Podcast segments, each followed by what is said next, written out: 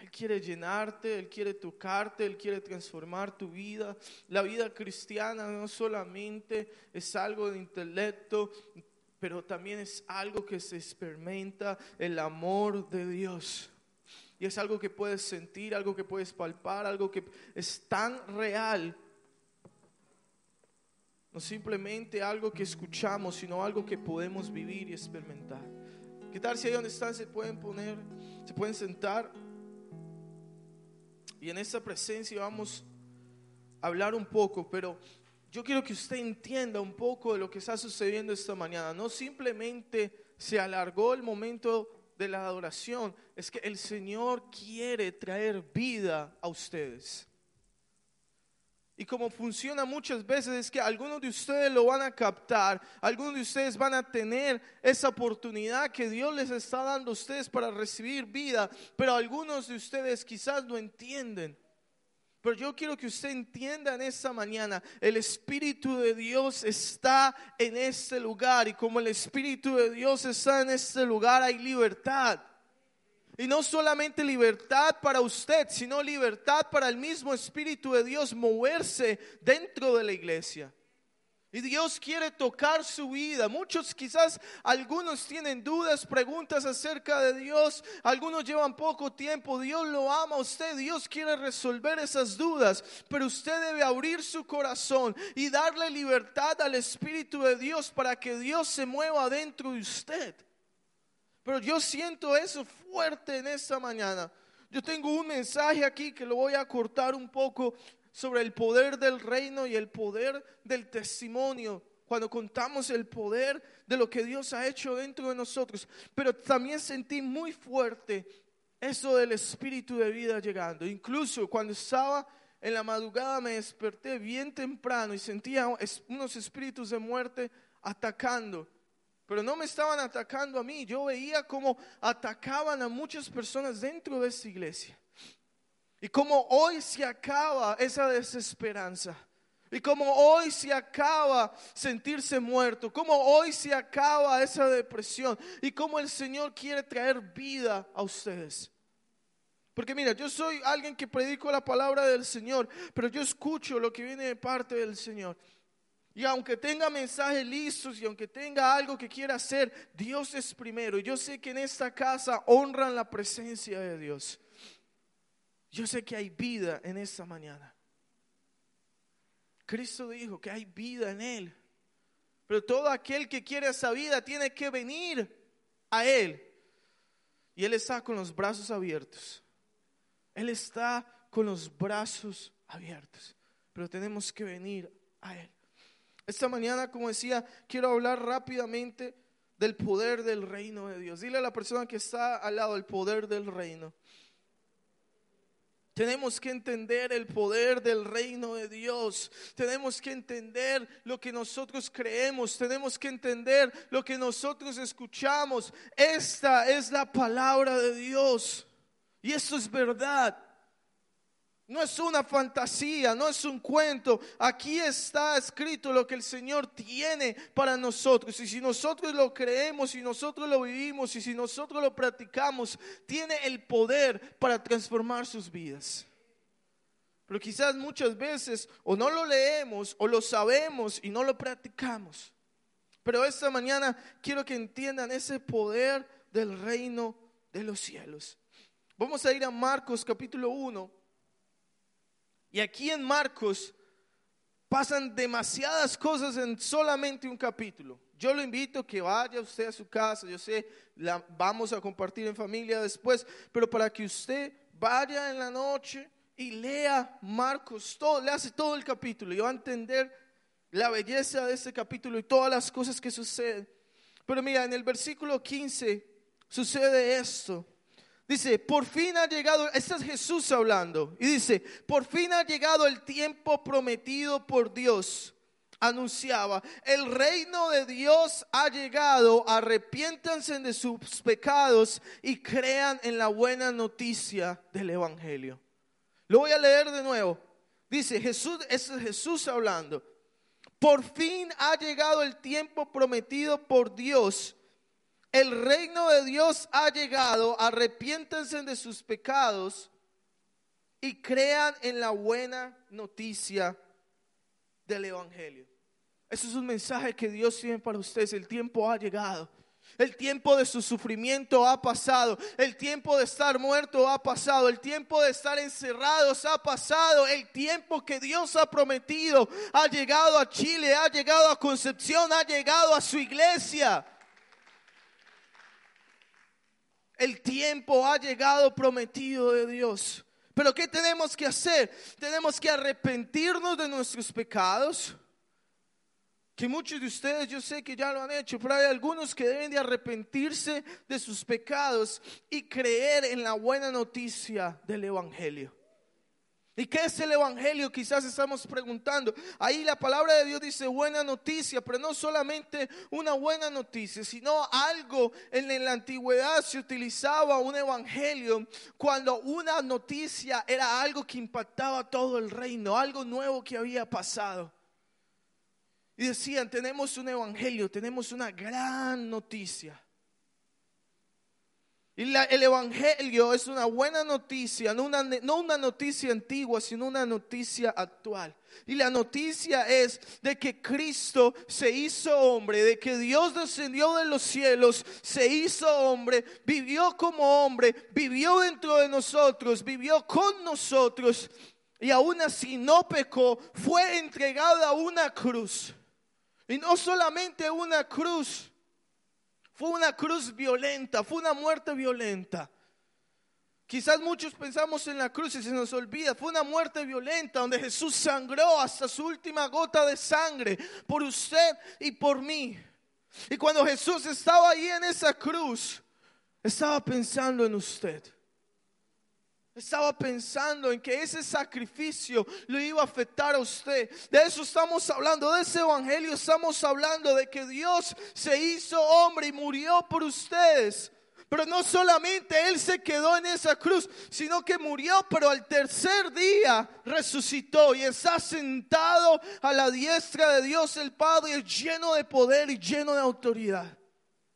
Y tenemos la confianza de que algún día volverá y que volverá pronto. Y que volverá pronto. Ese es el Evangelio. Eso es una noticia actual. Usted puede meterse a cualquier noticia que quiera ver, pero el Evangelio seguirá siendo la mejor noticia que usted pueda recibir y la noticia más actual porque Dios sigue siendo Dios. Mira, sin importar lo que estamos viviendo, hay crisis económica en todo el mundo, hay inflación, hay tantas cosas hay pandemias, hay guerras, rumores de guerra. Dios sigue siendo Dios. Dios no se ha caído del trono. En medio de las circunstancias que estamos pasando aquí, podemos entender de que Dios lo ama a usted y que Dios aún tiene el control del mundo. El mundo no se le ha salido del control a Dios y nunca se le va a salir. Estamos en la palma de su mano. Estamos en la palma de su mano. Dios tiene cuidado de usted. El tiempo ha llegado. Arrepiéntanse y crean en la buena noticia del Evangelio. Disculpe, en la buena noticia del Evangelio. El Evangelio es algo que cuando nos levantamos sigue siendo una buena noticia. Cuando nos vamos a dormir sigue siendo una buena noticia de que Dios lo ama y Dios está con los brazos abiertos, dispuesto a perdonarla, dispuesto a restaurarlo. Él está diciendo hoy, hijo, hija, ven a casa. Es tiempo de volver a los brazos de Dios. Los tiempos, el tiempo ha llegado. Y después si seguimos leyendo en Marcos, podemos ver que estas fueron las primeras palabras de Jesús en el Evangelio de Marcos. Arrepiéntanse que el reino de los cielos ha llegado. Pero después si seguimos leyendo, en el versículo 21 dice, Marcos 1:21 dice, Jesús y sus compañeros fueron al pueblo de Capernaum. Cuando llegó el día de descanso, Jesús entró a la sinagoga y comenzó a enseñar. La gente quedó asombrada de su enseñanza porque lo hacía como con verdadera autoridad, algo completamente diferente que de lo que lo hacían los maestros de la, de la ley religiosa. De pronto, un hombre en la sinagoga que estaba poseído por un espíritu maligno gritó, ¿por qué te entrometes con nosotros, Jesús de Nazaret? Has venido a destruirnos. Yo sé quién eres, eres el santo de Dios. Pero Jesús lo, reprendió y le dijo, cállate, sal de ese hombre. En ese mismo momento el espíritu maligno dio un alarido que causó convulsiones al hombre y luego salió de él. El asombro se apoderó de la gente y todos comenzaron a hablar de lo que había ocurrido. ¿Qué clase de enseñanza nueva es esta? Se preguntaban con emoción. Tiene tanta autoridad que hasta los espíritus malignos obedecen sus órdenes. Las noticias acerca de Jesús corrieron velozmente por toda la región de Galilea. Mira, por más de 400 años ahí en el pueblo de Israel no pasaba nada, no había una manifestación de Dios. Llega Cristo, se mete en una sinagoga, comienza a enseñar y un espíritu maligno empieza a manifestarse, que algo que esas personas nunca habían visto en su vida. Y Jesús echa fuera a ese espíritu maligno y aún no habían visto, quizás habían visto personas demoníacas manifestándose, pero nunca habían visto a alguien expulsar el demonio.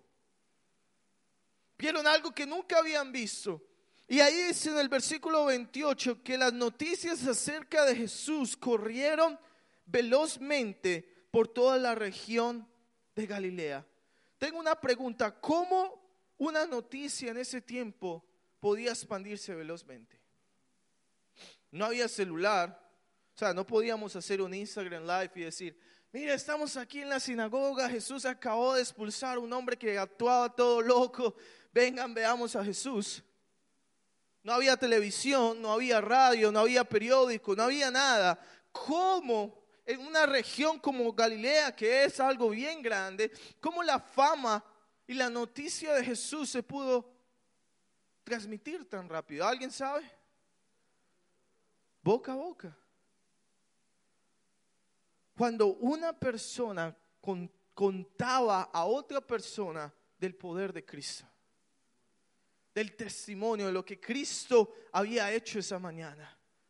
Y rápidamente toda una región se dio cuenta acerca de Cristo. No es porque Él fue y predicó por toda la región. Él estaba en un lugar y toda la región se dio cuenta porque personas corrientes, comunes, como usted y como yo, compartieron de la buena noticia de lo que Jesús había acabado de hacer. Ese es el poder del reino. Ese es el poder del testimonio. Ese es el poder cuando el reino entra en acción. No solamente cuando un endemoniado, cuando una persona enferma es sanada, sino cuando alguien empieza a testificar de lo que Cristo ha hecho en su vida. Y de esa manera podemos ver el poder del reino de Dios en nosotros. Yo los quiero animar en esta mañana a que usted, ¿cuántos de ustedes Jesús ha hecho algo por ustedes? ¿Estamos vivos? Tenemos esperanza. Dios ha hecho grandes cosas con usted. Y yo lo quiero animar para que toda esta región aquí, en Chile, en Concepción, en este estado, departamento, región, como sea que lo llamen aquí, pueda conocer acerca de Cristo, usted debe contar su testimonio. Lo que Cristo ha hecho con usted. No solamente a los cristianos, sino mucho más a los no cristianos. Y de ese modo vamos a crear una revolución en este lugar. Y de ese modo miles de personas van a escuchar el Evangelio en su región a través de sus propios labios. Muchas veces estamos clamando por avivamiento, estamos clamando por un mover de Dios, estamos clamando por tantas cosas pensando que eso va a venir de afuera.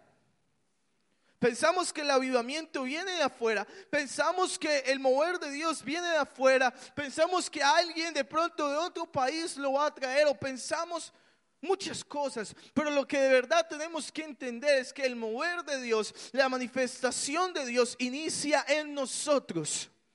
e inicia cuando nosotros abrimos nuestra boca y comenzamos a testificar lo que Cristo ha hecho. Ahí es donde vamos a ver el mover de Dios. No va a ser cuando alguien venga de afuera, es cuando lo que hay dentro de usted comience a salir hacia afuera. Y ahí es donde vamos a empezar a ver un mover poderoso de Dios. Porque muchas veces pensamos que necesitamos algo más.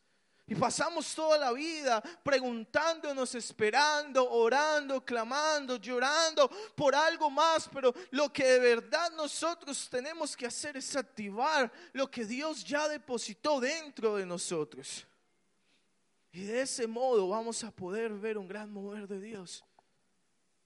Todo lo que Dios hace inicia de dónde? De adentro hacia afuera. Todo lo que Dios hace, inicia de adentro hacia afuera. Muchas veces queremos que inicie en la iglesia y después toque nuestros corazones. Pero la mayoría de veces lo que va a suceder es que va a iniciar dentro de usted.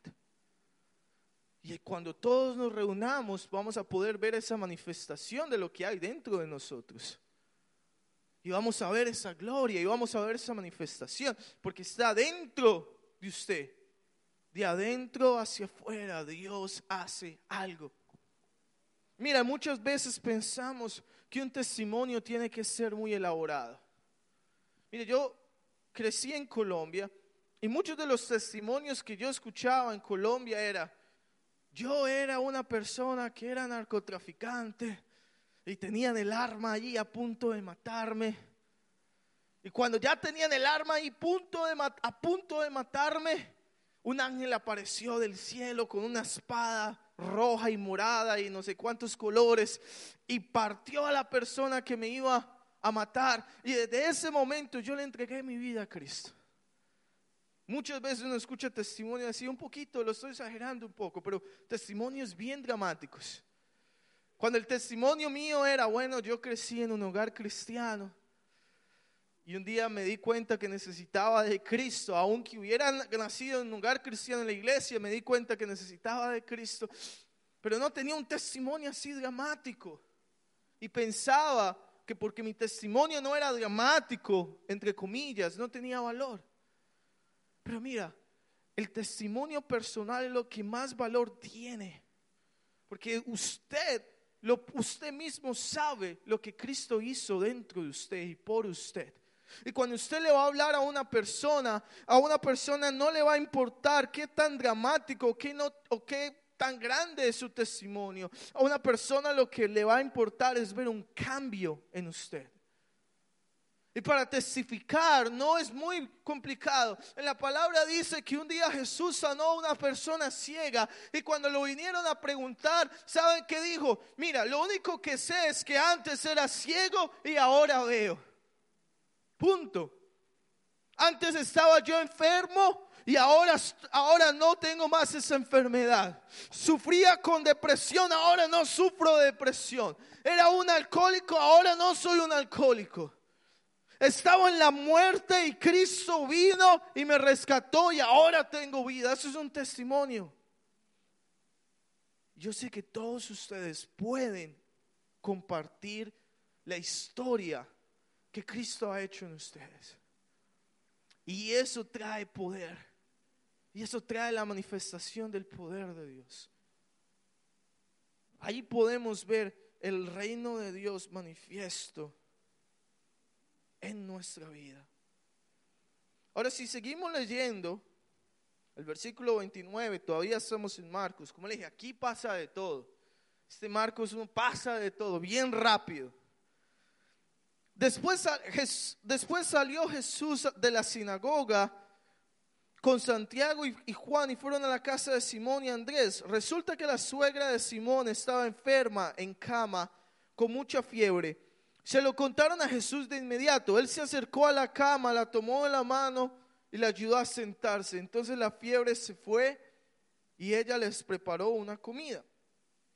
Esa tarde, después de la puesta del sol, le llevaron a Jesús muchos enfermos y endemoniados. Y el pueblo entero se juntó a la puerta para mirar. Entonces Jesús sanó a mucha gente que padecía de diversas enfermedades y expulsó a muchos demonios. Mira, es increíble que en medio de que primero Jesús expulsa un demonio en la mañana y en la misma noche toda la ciudad está a la puerta. Eso es un decir, eso significa que había muchísima gente en la puerta de Jesús por el testimonio de otras personas. Empiezan a ver, aquí como es que dicen, cuando, ¿cachai? Cuando entienden, ¿cachai? ¿Entienden? ¿Cachai? ¿Cachai? No sé todavía cómo se dice, pero ¿entienden? La manifestación del reino viene a través de ustedes. Y nuestro único trabajo es apuntar a Jesús, señalar dónde está Cristo. Ahí está Jesús. Nosotros no estamos anunciándonos a nosotros mismos. Lo único que estamos haciendo, lo único que hizo esta gente es, mira, Jesús hizo esto. Y si lo hizo por esa persona, lo puede hacer por usted. No es, no es algo muy elaborado. No es algo, una responsabilidad. Nuestra responsabilidad no es sanar a estas personas. Nuestra responsabilidad no es salvar a estas personas. Eso viene de Dios. Dios nos ha dado autoridad a nosotros, amén. Pero Dios es el que lo hace. Nuestra única responsabilidad es no quedarnos callados. Porque cuando nos quedamos callados, dejamos que las voces del mundo hablen. La voz del desánimo, muerte, desesperanza. Uno quizás prende las noticias y lo único que escucha es muerte y desesperanza. Pero si nosotros no nos quedamos callados, el reino de Dios se va a manifestar aquí en Concepción. Y estoy seguro que el pastor me va a contar muchos testimonios de personas, de jóvenes, de adultos, que no se quedaron callados y comenzaron a compartir acerca de Cristo y cómo sus vidas fueron transformadas y cómo vieron milagros en las calles. Porque ese es el tiempo. Acuérdense lo que dijo Jesús al inicio. Este es el tiempo. Y después de esto seguimos leyendo, como les digo, aquí en Primera de Marcos suceden muchas cosas. Vamos a leer ya, vamos a saltar al versículo 40 un hombre con lepra se acercó y se arrodilló ante Jesús y le suplicó que lo sanara. Todo esto es el, primer capítulo de Marcos. Si tú quieres, mira lo que le dijo, si tú quieres sanarme, déjame limpio. Movido a compasión, Jesús extendió la mano y lo tocó y dijo, si quiero, queda sano. Mira, quizás nosotros no entendemos, pero aquí hay una verdad bíblica bien grande. Una persona enferma se le acerca a Jesús y le hace una pregunta, si quieres, sáname. Él no le dijo que si puede, porque ya sabía que podía sanarlo. Él dijo, si usted quiere sanar. Y Jesús extendió la mano y dijo, quiero sanarte. Si nosotros sabemos, Jesús dice en Juan, Jesús solamente hizo lo que vio al Padre hacer. Y solamente dijo lo que escuchó al Padre decir. Eso significa que cuando Jesús extendió la mano a este leproso, era Dios mismo diciendo, yo quiero sanarte. Y la palabra de Dios dice que Jesús sigue siendo el mismo ayer, hoy y por siempre. Eso significa que ese mismo Jesús que extendió la mano al leproso, que mira, en esos tiempos los leprosos estaban ¿dónde? ¿Afuera de dónde? De la ciudad. Muchos de ellos andaban como con campanitas, algo que hiciera ruido, y ellos mismos tenían que gritar, el leproso viene, para que usted nos hiciera a una cierta cantidad de metros Parece algo parecido con lo que vivimos hoy en día, ¿no? Ciertos metros de distancia. Pero ahí usted tenía que estar a ciertos metros de distancia. Porque si se acercaba lo suficiente a ese leproso, usted quedaba impuro. Pero Jesús se acercó a este leproso y lo tocó. Porque cuando Cristo toca la impureza, la impureza se convierte en algo puro. Porque cuando Cristo toca lo intocable, hay una sanidad. Porque cuando Cristo toca nuestra miseria, nos convertimos en santos. Y ahí estaba Jesús tocando a ese hombre y diciendo, yo quiero sanarte. ¿Qué tal si nos ponemos de pie en esta mañana?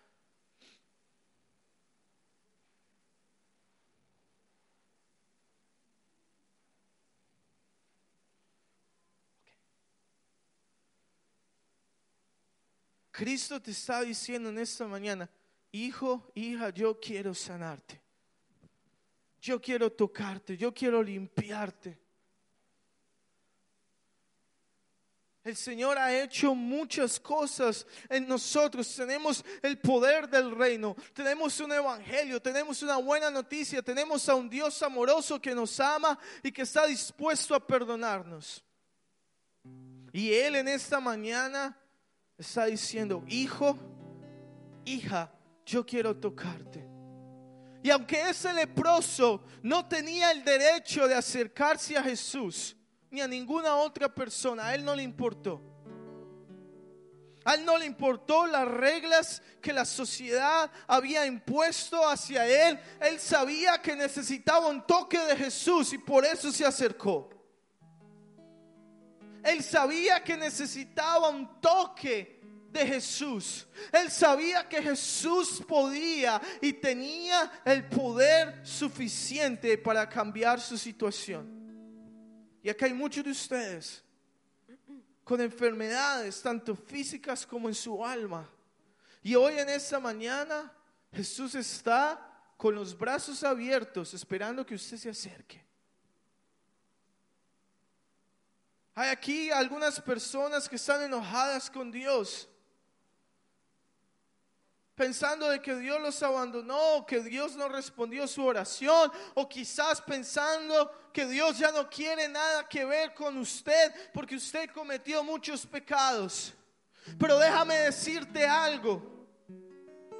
Esos pecados, eso que piensas que te está descalificando, es lo que te califica para recibir perdón, es lo que te califica para recibir las buenas nuevas del Evangelio, las buenas noticias, porque Cristo vino a buscar personas pecadores, Cristo vino a, a buscar lo que se había perdido, Cristo vino a buscar a personas débiles, Cristo no vino a buscar a personas fuertes, Cristo vino vino a buscar personas pobres y débiles en espíritu que tengan la valentía de decir, yo necesito a Dios.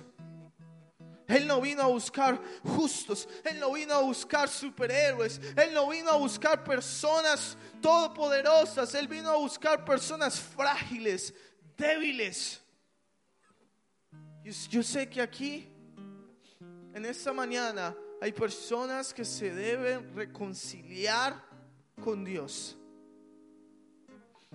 En el día del Padre, usted se tiene que reconciliar con su Padre Celestial. Es que voy a hacer dos llamados rápidos en, este, en esta mañana porque estamos sobre tiempo. Si usted aquí sabe en su corazón que se debe reconciliar con Dios, ni lo voy a hacer pasar aquí adelante, solo quiero que levante su mano ahí donde usted está. Si hay aquí alguna persona que sabe que se necesita reconciliar con Dios, levante su mano bien en alto. Porque Dios quiere tocarlo a usted en esta mañana. Dios quiere tocarlo. Yo veo que algunas manos se levantan.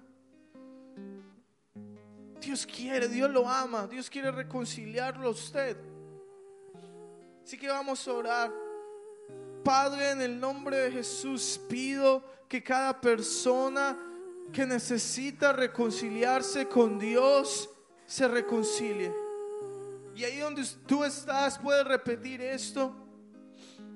Puedes decir, Jesús, por favor, sálvame. Te entrego mi vida. Reconcíliame contigo en esta mañana. Límpiame de mis pecados y hazme una nueva persona. En el nombre de Jesús.